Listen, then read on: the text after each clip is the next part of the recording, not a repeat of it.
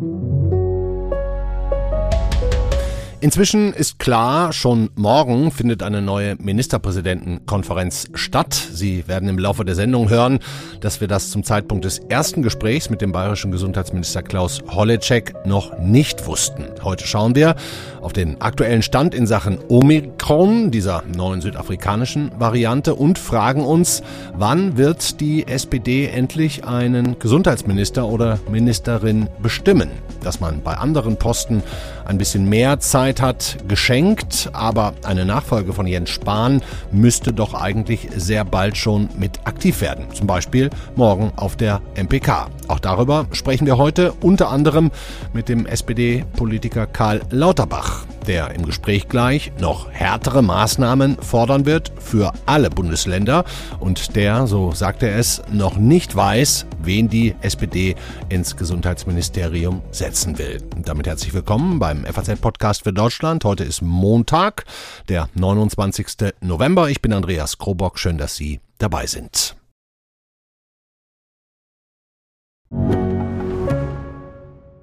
Mein Name ist Dr. Tillmann Rümenapf, niedergelassener Kinder- und Jugendarzt hier im Ennepe-Ruhr-Kreis. Die Einführung der Telematik sehe ich durchaus als Chance, aber aktuell fällt das System oft aus und es gibt viel zu wenig technischen Support. Dafür geht eine Menge Zeit drauf, in der ich die Kinder nicht genügend betreuen kann. Das muss sich ändern. Die besondere Nähe der niedergelassenen Haus- und Fachärzte ist in Gefahr. Was die Gesundheitspolitik jetzt dringend ändern muss, erfahren Sie auf rettetdiepraxen.de. Wir machen erstmal einen kurzen Schnelldurchlauf durch die aktuellen Ereignisse. Es bringt zwar nicht allzu viel für Sie und Ihre Gegend, in der Sie leben, weil ja doch inzwischen in den Bundesländern regional und auch lokal auf Inzidenzen und vor allem den Hospitalisierungsindex reagiert wird. Heute zum Beispiel hat auch das Saarland verschärfte Maßnahmen für ungeimpfte angekündigt. Hinsichtlich privater Zusammenkünfte im öffentlichen und privaten Raum gilt für ungeimpfte nur noch ein Haushalt plus eine Person dürfen sich treffen. Das ist das, was wir morgen miteinander im Ministerrat beschließen wollen. Für geimpfte, für Genesene, für Schülerinnen und Schüler, für Kinder unter sechs Jahren gilt das nicht. Das war uns auch immer wichtig, dass wir sagen, Kinder und Jugendliche als die Hauptleidtragenden der letzten Phase der Pandemie, die werden von uns nicht eingeschränkt. Saarlands Ministerpräsident Tobias Hans war das. Solche und noch schärfere Maßnahmen gibt es inzwischen in einer ganzen Reihe Länder. Schauen Sie einfach mal auf Faznet nach, wenn Sie sich informieren wollen, wie es bei Ihnen aktuell aussieht. Aber dennoch gibt es auch ein Gesamtbild, das man wissen sollte. Knapp 30.000 Neuinfektionen in ganz Deutschland, auch heute wieder die Inzidenz bei 452. Immerhin und das als kleine gute Nachricht. Vor einer Woche waren es etwa 1000 Infektionen mehr. Vielleicht haben wir ja langsam zumindest sowas wie ein Plateau erreicht und die Maßnahmen wirken. Die höchste Inzidenz bleibt in Sachsen mit 1285, dahinter Thüringen und Sachsen-Anhalt. In Bayern, wo es harte Maßnahmen und auch regionale Lockdowns gibt, sinkt die Inzidenz leicht. Darüber können wir gleich mit Bayerns Gesundheitsminister Klaus Holleczek sprechen. Mit die wichtigste Frage, die Sie sich vielleicht auch in den vergangenen Tagen gestellt haben, lautet, helfen die Impfstoffe auch gegen die neue Corona-Variante Omikron. Wir hatten ja am vergangenen Freitag diese Mutation B11529 als Thema in der Sendung und unser Ressortleiter Wissen Joachim Müller-Jung hat da die Gefährlichkeit oder das, was wir schon über diesen südafrikanische Virus wissen, so beschrieben. Ja, das Besondere an dieser Variante ist, dass sie besonders viele Mutationen enthält. Und in der Kombination dieser Mutationen, da liegen viele Unbekannte, die man bisher noch nicht kannte bei anderen Varianten und die jetzt äh, große Fragezeichen aufwerfen für viele Virologen. Also ist es infektiöser? Kann es vielleicht auch die Immunität unterlaufen, sprich die Antikörper, die können nicht mehr binden? Können vielleicht auch Medikamente nicht mehr wirken. All das liegt nahe aufgrund der Genominformationen, die man bis jetzt zur Verfügung hat. Aber man kann es noch nicht sagen, weil die entsprechenden Labortests einfach noch nicht vorliegen. Hören Sie gerne auch nochmal in die Folge meiner Kollegin Marie Löwenstein rein, wenn Sie noch nicht haben. Inzwischen gibt es auch erste Meldungen von den Impfstoffherstellern, ob BioNTech oder Moderna oder die anderen. Sie alle arbeiten daran, erste Ergebnisse über die Wirksamkeit der Impfungen gegen Omikron herauszufinden. Es wird zum Beispiel bei BioNTech etwa in zwei Wochen mit einem Ergebnis gerechnet. Der Impfstoff soll wohl relativ leicht anzupassen sein. Aber jetzt erstmal das Interview mit Klaus Holleczek. Ein paar mehr News dann noch danach vor dem Gespräch mit Karl Lauterbach.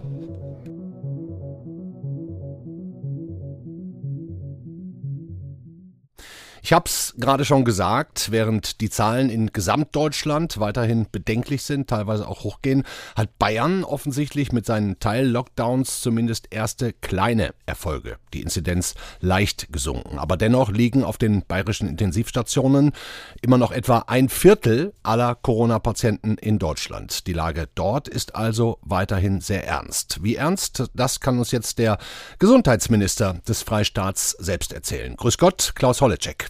Grüß Gott. Sie haben jetzt das Kleeblatt-Konzept, wenn ich das richtig gelesen habe, in die Wege geleitet, um die Versorgung aller Patienten zu gewährleisten. Können Sie uns das kurz erklären? Wie sieht das aus? Was ist das? Das Kleeblatt ist ein Konzept, äh, das der Bund gemacht hat, um sich gegenseitig zu unterstützen. Bei besonders hohen Belegungen von Intensivstationen können Abverlegungen stattfinden. Das heißt, man muss natürlich erst seine eigenen Möglichkeiten vor Ort ausnutzen, Kapazitäten zu schaffen, elektive Operationen zu unterbinden und dann kann man praktisch dieses Kleeblatt auslösen und äh, Hilfe in Anspruch nehmen von anderen. Wie weit sind Sie davon im Moment entfernt oder vielmehr, wie sehr nehmen Sie das schon in Anspruch? Ja, es sind schon die ersten 30 Patientinnen und Patienten jetzt verlegt worden, weil die Situation, wie Sie es ja eingangs beschrieben haben, tatsächlich sehr dramatisch ist auf den Intensivstationen. Mhm. Und deswegen äh, haben wir alles vorher ausgenutzt, was wir können sind aber jetzt dankbar, dass wir Unterstützung auch aus anderen Bundesländern bekommen. Mhm. Wir haben ja jetzt hier in den vergangenen Wochen, äh, das haben Sie vielleicht auch gehört, schon öfter mal nach Gründen gesucht, warum gerade in Süddeutschland, ja auch in Österreich, die Menschen solche Impfmuffel sind. Haben Sie denn dafür eine, eine einfache Erklärung, die jetzt nicht die Sendezeit sprengen würde? Ja, ich glaube, eine ganz einfache Erklärung gibt es nicht. Das eine ist tatsächlich eben diese niedrige Impfquote, die möglicherweise durch eine grundsätzliche Impfskepsis auch ausgelöst wird, die nicht nur jetzt bei Covid-Impfungen der Fall war, sondern wenn Sie auch Masern schauen und andere Impfungen, ja. dann sehen Sie in diesem alten Gürtel tatsächlich eine grundlegende Skepsis, äh, die auch dazu führt, dass die Impfquote niedriger ist. Hm. Wie ist denn der aktuelle Impfstatus bei Ihnen? Erreichen Sie jetzt im Moment ein paar mehr Menschen, die noch vor ein paar Wochen vor der vierten Welle, vor der Dramatik nicht wollten? Ja, tatsächlich nehmen die Erstimpfungen wieder zu. Und vor allem natürlich auch die sogenannten Boosterimpfungen, die jetzt äh, sehr schnell aufwachsen. Also eine gewisse Dynamik im positiven Sinne ist da jetzt entstanden. Äh, und äh, wir müssen das natürlich weiter verstärken. Wahrscheinlich auch die Diskussion über die Impfpflicht, aber natürlich auch wirklich über die Situation jetzt in den Krankenhäusern befördert wird. Hm, Söder ist für eine Impfpflicht. Wir haben auch letzte Woche eine Sendung über Impfpflicht gemacht. Ich gehe davon aus, Sie sind auch dafür. Also ich war lange Zeit nicht dafür, um das auch ehrlicherweise zu sagen, weil ich der Meinung war, wir können und müssen mit den Argumenten die Menschen überzeugen. Inzwischen bin ich dafür. Mhm. Und zwar auch für eine allgemeine Impfpflicht und nicht nur für eine partiäre, wo wir bestimmte Berufsgruppen einbinden, sondern ich glaube, es ist wichtig, dass wir möglichst schnell diese Diskussion führen, dass der Ethikrat vielleicht auch nochmal abschließend jetzt Stellung nimmt aus seiner Sicht und dass wir das dann auch umsetzen. Hm. Haben Sie denn aktuell überhaupt genug Impfstoff für alle Booster, Erst-, Zweitimpfungen? Kommen ja jetzt bald auch noch die 5- bis 12-Jährigen dazu.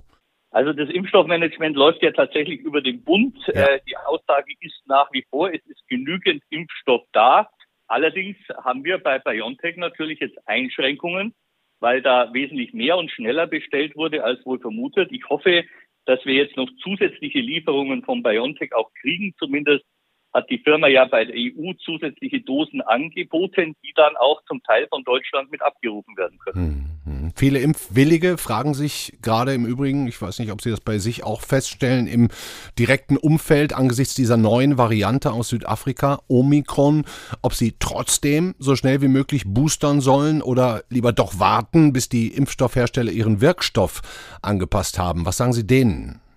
Also wenn ich die Empfehlungen der Virologen dazu nehme, beziehungsweise auch der Ärzte, dann sagen die eigentlich alle unisono, es ist wichtig, jetzt weiter zu impfen oder auch weiter zu boostern. Das hilft auf jeden Fall. Und äh, so wie es jetzt auch äh, ausgesteuert ist oder wie Sie auch raten, gegen schwere Krankheitsverläufe. Deswegen würde ich jetzt nicht abwarten, hm. äh, zumal das ja wohl doch noch einige Zeit dauern kann, bis das angepasst ist, sondern weiter, wenn ich eine Impfung kriegen kann, würde ich sie nehmen und selbstverständlich auch die Auffrischungsimpfungen. Ich bin selber auch inzwischen mit Moderna geboostert äh, und kann das nur jedem auch empfehlen, dass man das tut. Hm. Ist der aktuelle Stand weiterhin in Bayern zwei Omikron-Infizierte, beide aus Südafrika eingeflogen oder haben Sie da neue Zahlen, neue Daten? Gibt es noch mehr inzwischen? Also wir haben jetzt inzwischen drei, die mhm. bestätigt sind. Wir haben auch äh, Gott sei Dank sehr schnell die Sequenzierungen durchführen können in der Zusammenarbeit äh, des Landesamts für Gesundheit mit den Universitäten, sodass wir heute auch anhand der Genomsequenzierung äh, feststellen können, dass wir zumindest drei bestätigte Fälle haben. Mhm. Nun wird ja bundesweit gerade relativ wild diskutiert, ob die Bundesregierung nicht doch anders agieren sollte. Stichwort Ende der epidemischen Notlage und Verantwortung jetzt voll auf die Länder. Wie sehen Sie das? Wünschen Sie sich eine andere Handhabe? Also ich habe es nie verstanden, warum die epidemische Notlage ausgesetzt wurde in der Zeit, wo wirklich äh, die Infektionen hochgelaufen sind.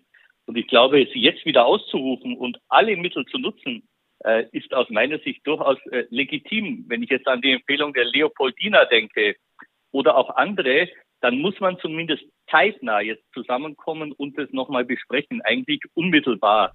Man hm. hat da wirklich keine Zeit zu verlieren. Also eine neue Ministerpräsidentenkonferenz würden Sie jetzt vorschlagen, schnell? Ich würde sehr, sehr schnell dazu raten, uh, unmittelbar sich nochmal zusammenzusetzen. Die Bewertung uh, muss ja auch auf ganz Deutschland sein. Wir sehen ja auch, dass die Zahlen sehr wachsen. Also bei uns, wir sind auf einem hohen Plateau. Hm. Das ist auch bei uns kein Grund zu irgendeiner Entwarnung jetzt in Bayern. Äh, sondern eher zu einer sorgsamen Beobachtung, dass vielleicht die Maßnahmen auch wirken in manchen Bereichen, aber Entwarnung kann man da in keinem Fall geben. Und wir merken ja auch, dass in anderen Bundesländern die Zahlen weiter steigen. Hm. Und warten Sie schon jetzt gespannt auf den oder die neue im Bundesgesundheitsministerium? Dauert Ihnen das zu lange oder ist der 4. Dezember, an dem die SPD ja ihre Ministerämter bekannt geben will und die haben ja das Gesundheitsministerium, äh, ist Ihnen das ausreichend?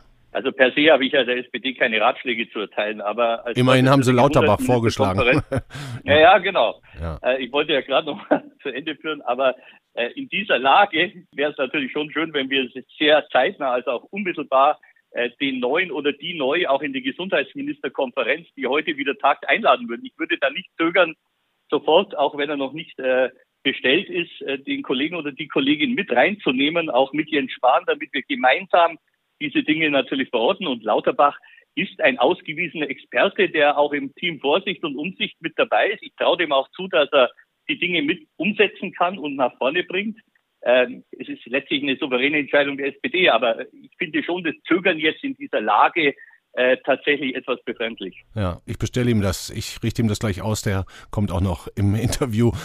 Wofür bräuchten Sie denn in Bayern jetzt den Bundes neuen Bundesgesundheitsminister? Ge geht es um die Bestellung dann von, von Impfstoffen?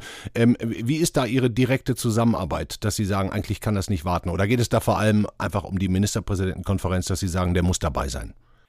Nein, es geht einfach um unmittelbare Abstimmungsprozesse, die wir führen. Sie haben es gerade besprochen, das Impfstoffmanagement, die ja. Frage der Gesetzgebung, die Frage der Auslegung. Wir reden heute auch über das Thema Kinderimpfungen. Ja. Da ist es sicher auch entscheidend, welche Meinung hat denn äh, der neue Kollege im Bund?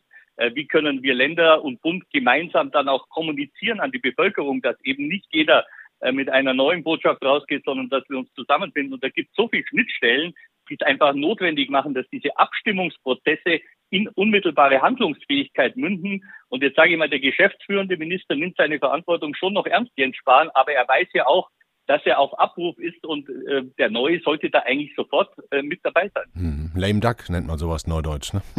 Okay, Klaus Holleczek, bayerische Gesundheitsminister, haben Sie herzlichen Dank und alles Gute und viel Erfolg in den nächsten Tagen und Wochen. Gerne, ebenso.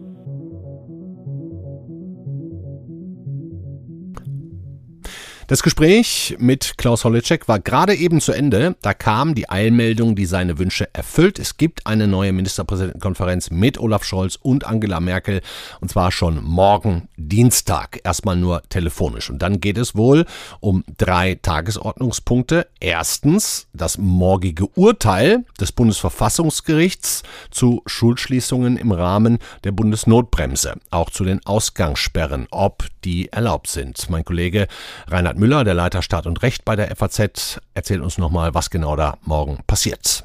Das Bundesverfassungsgericht wird am morgigen Dienstag über die sogenannte Bundesnotbremse entscheiden, also den Maßnahmenkatalog gegen die Corona-Pandemie, die mittlerweile wieder außer Kraft ist, aber jederzeit wieder in Kraft gesetzt werden kann. Das Verfassungsgericht wird sich im Wesentlichen mit Schulschließungen und Ausgangsbeschränkungen befassen. Es hatte in Eilverfahren die Maßnahmen aufrechterhalten, hat aber schon gesagt, das sind tiefgreifende Grundrechtseingriffe, die aber in einer Gesamtabwägung nicht verfassungswidrig sind, weil die Nachteile sonst schwerer geboten hätten als die Vorteile. Jetzt geht es in der Hauptsache, der keine mündliche Verhandlung vorausgegangen war, darum nochmal genau zu schauen, waren diese Maßnahmen, sind diese Maßnahmen auch in Zukunft, es wird auch um die Zukunft gehen, letztlich geeignet, erforderlich und angemessen, stehen sie also in einem verhältnismäßigen Ausgleich zu den Grundrechten, die eingeschränkt werden. Das wird jetzt im Lage einer sich zuspitzenden Pandemie zu entscheiden sein morgen und gewisse Leitplanken dürften wohl eingeschlagen werden.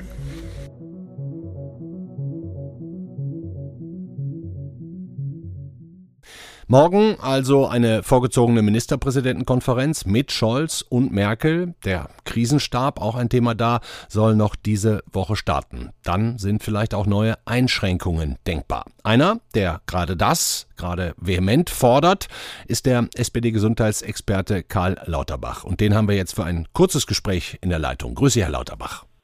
Hallo, guten Tag.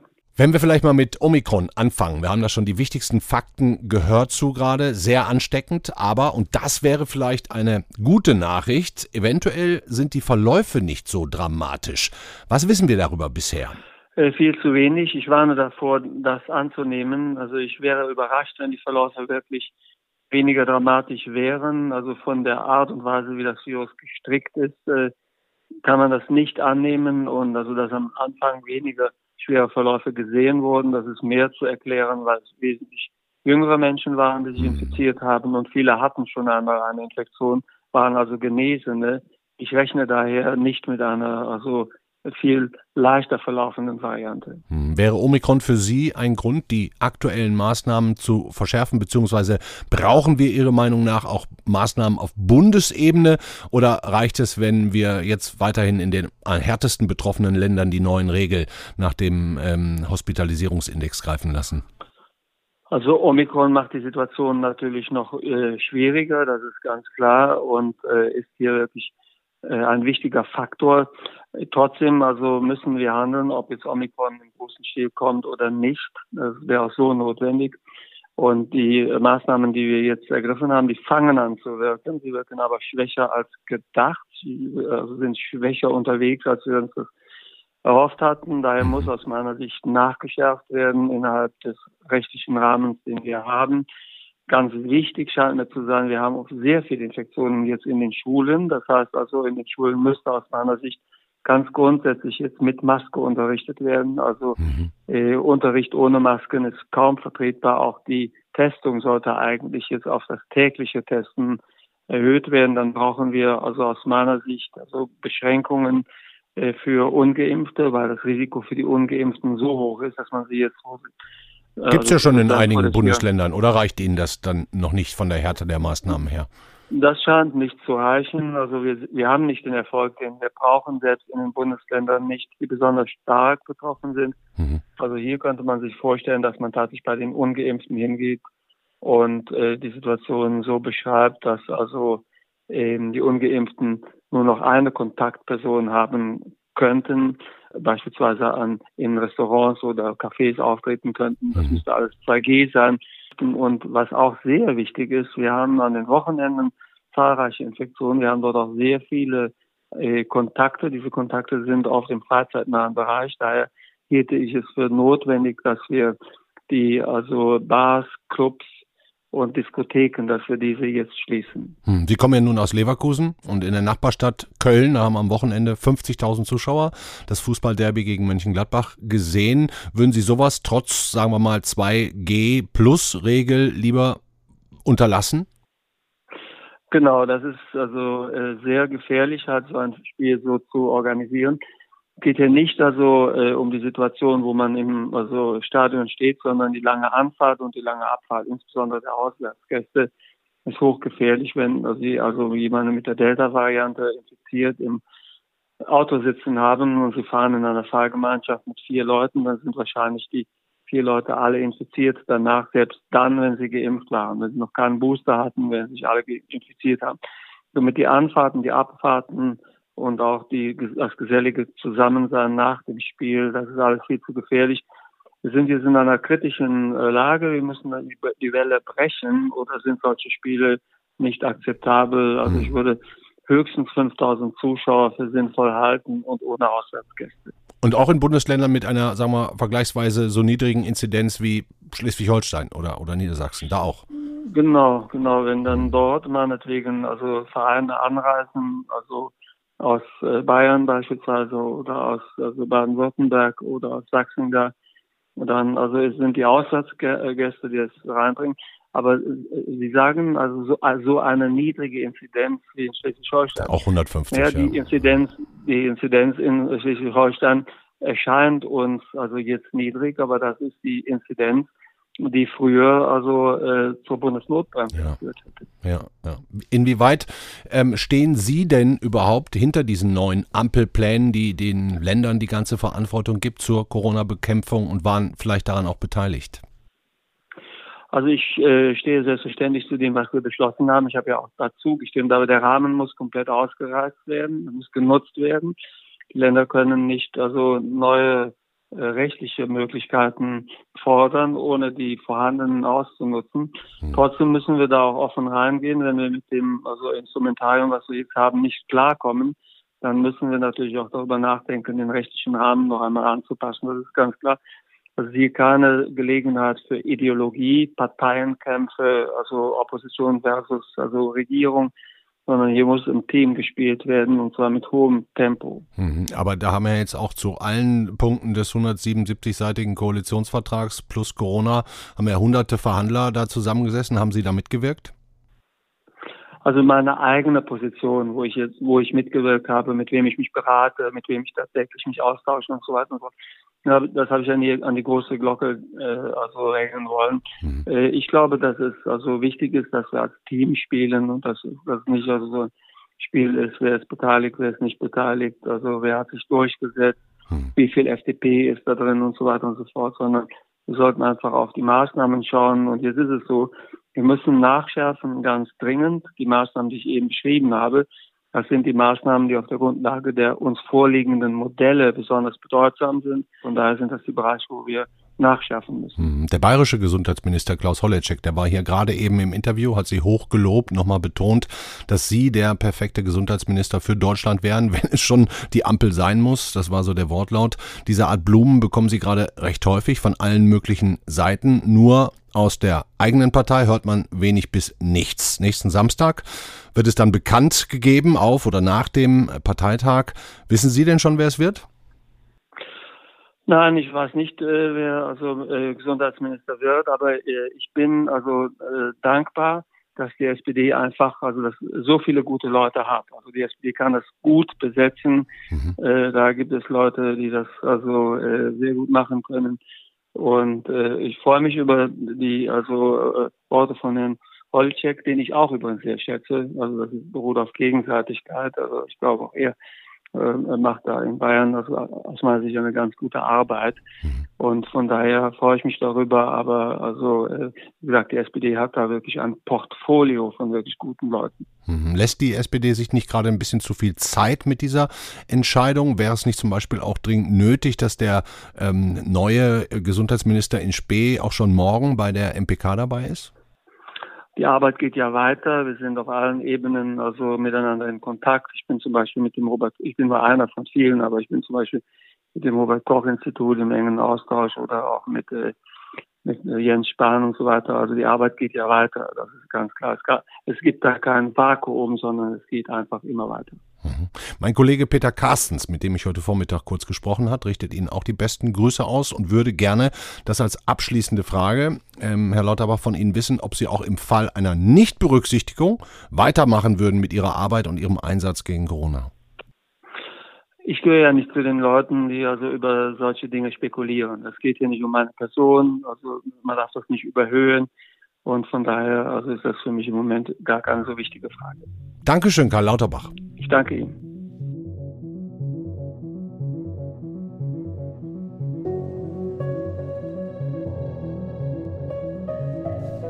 Wir haben im Übrigen auch nochmal bei der SPD nachgefragt, ob wirklich auch das Gesundheitsministerium erst am 4. Dezember besetzt werden soll keine Antwort. Wir haben auch bei der gesundheitspolitischen Sprecherin der Fraktion Sabine Dittmar um ein Interview gebeten. Keine Zeit heute. Wir hatten Karl Lauterbach schon vor Wochen gefragt, ob er gerne würde, wenn er dürfte. Da hat er deutlich gesagt, er dränge sich nicht auf, aber stünde bereit. Mein Gefühl heute, gefragt hat ihn noch keiner. Aber vielleicht täusche ich mich ja auch. Wir werden sehen.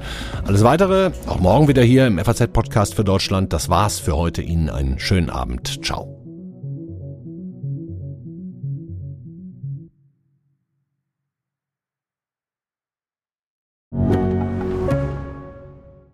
Mein Name ist Dr. Tilman Rümenapf, niedergelassener Kinder- und Jugendarzt hier im Ennepe-Ruhr-Kreis. Die Einführung der Telematik sehe ich durchaus als Chance, aber aktuell fällt das System oft aus und es gibt viel zu wenig technischen Support. Dafür geht eine Menge Zeit drauf, in der ich die Kinder nicht genügend betreuen kann. Das muss sich ändern. Die besondere Nähe der niedergelassenen Haus- und Fachärzte ist in Gefahr. Was die Gesundheitspolitik jetzt dringend ändern muss, erfahren Sie auf rettetdiepraxen.de.